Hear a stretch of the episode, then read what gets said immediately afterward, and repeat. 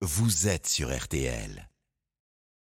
Le parquet antiterroriste saisit huit personnes en garde à vue depuis hier soir et donc la France qui passe en alerte urgence à attentat. Vous avez vécu tous ces événements d'Arras hier en direct sur RTL. Cet enseignant de 57 ans égorgé, tué. Il était professeur de français. Il s'appelait Dominique Bernard. Son visage ce matin, sachez-le, est à la une de tous vos quotidiens. Il était le papa de trois grandes filles et son agresseur âgé de 20 ans est un ancien élève de l'établissement tchétchène ou d'origine tchétchène. Il était fiché S et surveillé depuis plusieurs mois par la On va en parler avec Jean-Charles Brizard et je vous remercie d'être en direct avec nous. Bonjour. Bonjour. Président du Centre d'analyse du terrorisme. Est-ce que vous pouvez répondre ce matin à tous ces auditeurs qui doivent se dire l'assaillant, il était radicalisé, il était fiché S, il était surveillé et même contrôlé la veille de son passage à l'acte. Comment a-t-il pu passer entre les mailles du filet? Bon, alors c'est une question compliquée, effectivement. je pourrais pas répondre à tout, je pense, et, euh, l'enquête vient de commencer et en grande partie, elle permettra d'apporter sans doute un certain nombre de, réponses. Ce qui est certain, c'est que euh, la DGSI les services de renseignement français surveillent aujourd'hui euh, 5000, euh, plus de 5000 individus fichés au titre de la radicalisation islamiste, dont, dont celui-ci effectivement. Un suivi, ça veut dire quoi? Ça veut dire qu'un certain nombre de techniques de renseignement leur sont appliquées.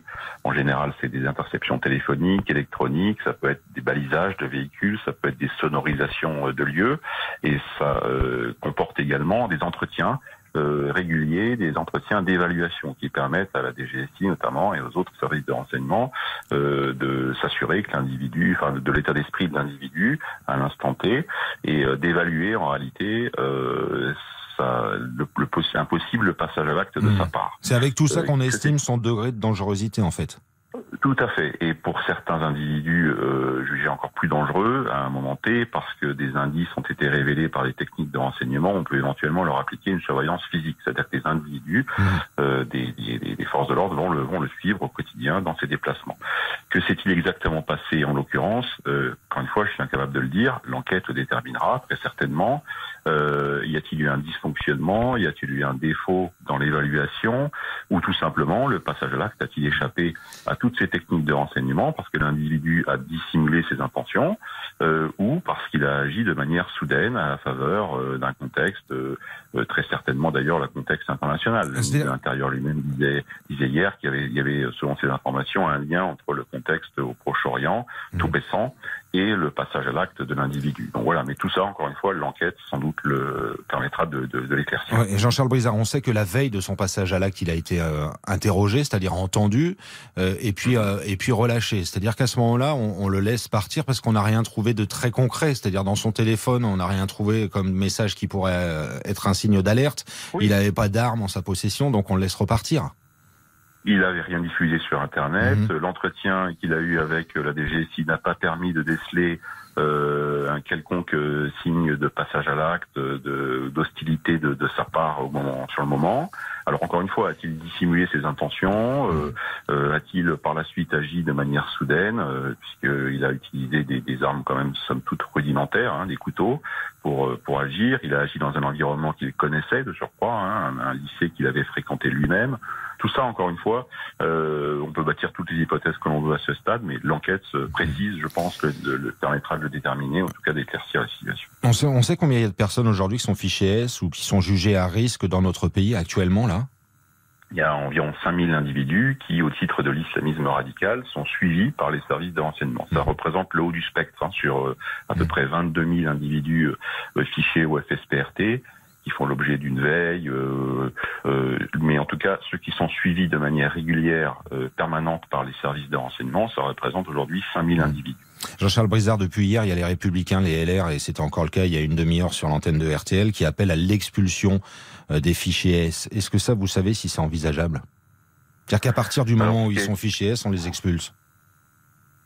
Ce qui a été fait jusqu'à présent, c'est euh, par le ministre de l'Intérieur, d'ailleurs, on peut le saluer à ce titre parce que ses prédécesseurs ne l'avaient pas fait, c'est l'expulsion euh, lorsque c'est possible, toujours, hein, euh, et de manière quasi systématique maintenant, des étrangers irréguliers inscrits au FSPRT, au fichier des individus radicalisés au titre du terrorisme.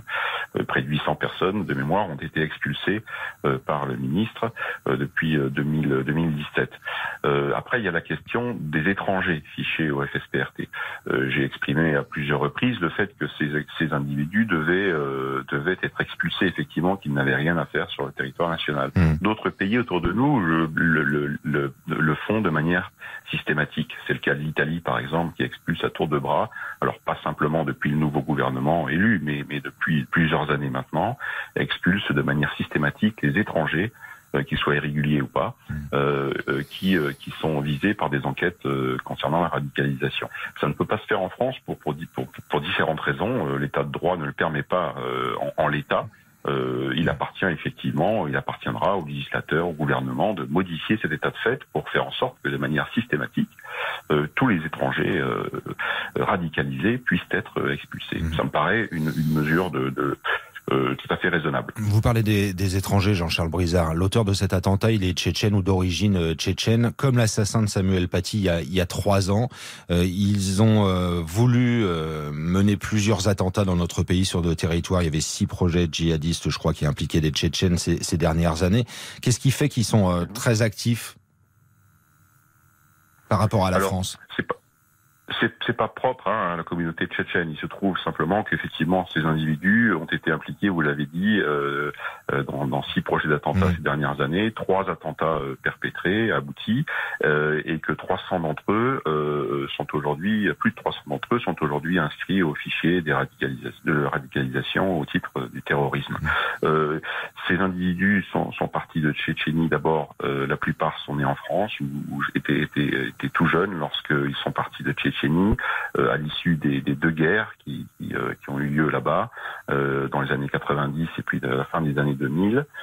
ils sont arrivés en France très souvent dans des familles qui étaient extrêmement religieuses et plutôt d'ailleurs d'un islam radical. Euh, et, euh, et, puis, et puis ils ont encore une fois, leurs parents leur ont raconté, leur ont raconté les horreurs de la guerre. Donc mmh. ce sont des individus qui sont euh, beaucoup, très traumatisés pour beaucoup. Et, et voilà, on, on, trouve effectivement un certain nombre d'individus, mais ça représente 5, entre 5 et 10 en réalité des filières euh, djihadistes et euh, des, des, des, des, réseaux des réseaux islamistes en France. Merci de nous avoir éclairé et répondu ce matin. C'est toujours passionnant de vous écouter. Jean-Charles Brizard, président du Centre d'analyse du terrorisme, invité de RTL matin. Il est 8h27 dans un...